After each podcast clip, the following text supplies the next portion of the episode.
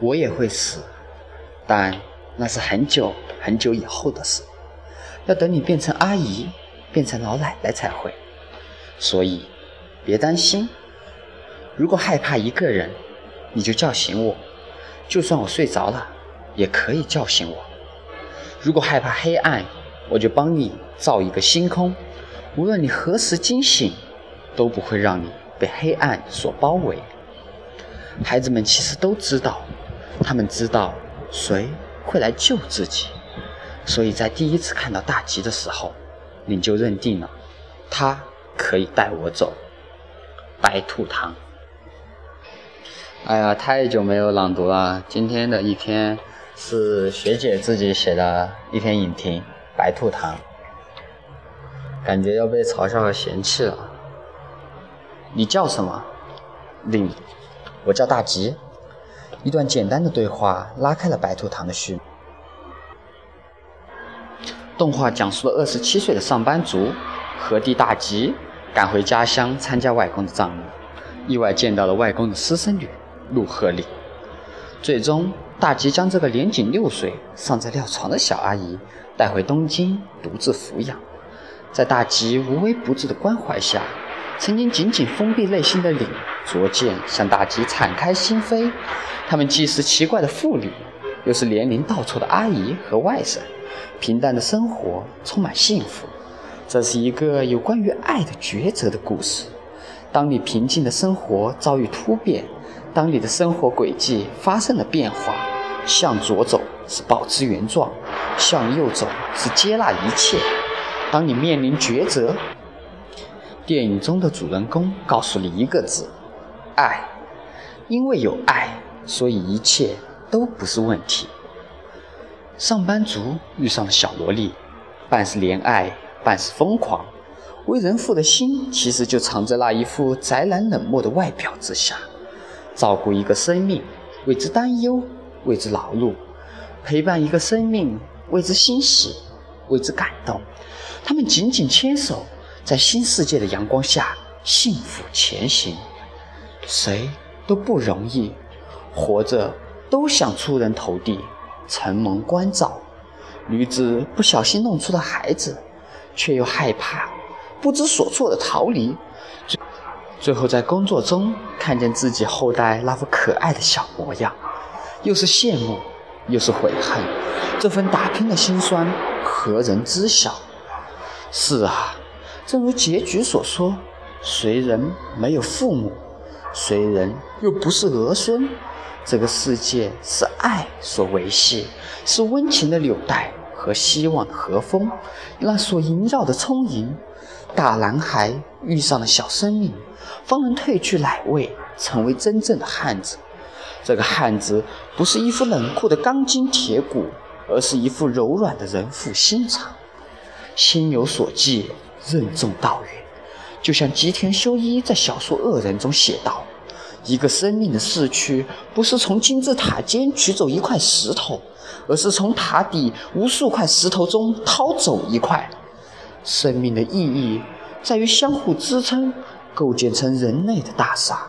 冷漠的逃避只会不断掏空大厦的底座，终有一天，不负责任、无情的代价将是令人绝望的坍塌。男人抚育了女孩。令他有一个灿烂美丽的未来。女孩也治愈了男孩，并教会他什么是责任，什么是生活，什么是幸福。看白兔糖的感觉像是泡了两个小时暖暖的澡，而且是被泡泡拥抱着。闭上眼睛，四周不是墙，而是天空下的蓝，天空白云下的田园。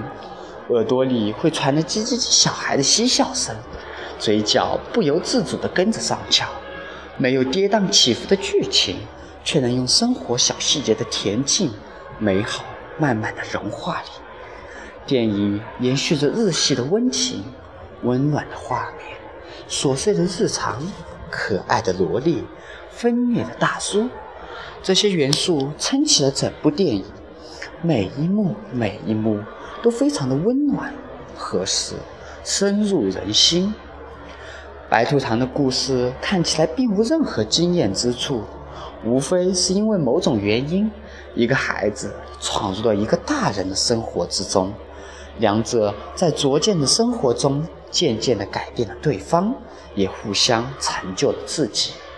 但是白兔糖并不想拍得多么的苦大深仇，然后来个催人泪下的结局。它带给观众的基本思想就一个：我们应该何种生活态度？本片的态度是一种心怀护暖的生活态度，彼此的牵绊逐渐加深，日子也在缓缓的幸福中逐渐流过。二十七岁的大吉和六岁阿姨的故事告诉我们。幸福来得很简单，也很平淡。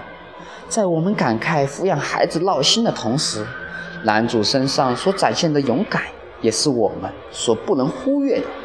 起早给孩子做饭，带孩子去买衣服，替孩子找幼儿园，上下班后拼命狂奔接孩子，申请调到仓库，不能随心所欲的找自己。而且这个孩子还尚在尿床。对于一个单身上班族来说，这是什么事呢？但大吉从未想丢掉这个与自己没有血缘关系的小阿姨。她的勇敢及责任心，不止让自己的父亲佩服，也让观众为之敬佩。尽管如此，恬静的音乐声中还彰显着淡淡的忧伤。暮色四合，伴有微风拂过孤独小岭的发桥。我们看到大吉将小岭抱起的画面，这样的开始着实给观众一种敬意。而后，大吉抱着小岭奔跑，欢快的音乐声应运而生，体现出大吉内心奔跑的充实。同时，节奏感的轻盈也预示着更完美的情节发展，让人动情，让人窝心。影片的拍摄运用更多的暖色调。绿色的田野，金灿灿的阳光，以及屋子里彩色挂饰，温暖充斥着影片，让观众觉得更加温情、恬淡。不知道小李内心的伤痕是否愈合，但他正治愈着我。影片中无论是闹钟，还是玩具，或是彩灯，或是画作，都是兔子的形状，而小李所喜爱的发型也是兔子那样。小岭就像一只另外的小白兔，需要关爱。同时，它所带来的一切，便是一颗糖，留在人们的心里，治愈着别人的忧伤。好了，先读一半。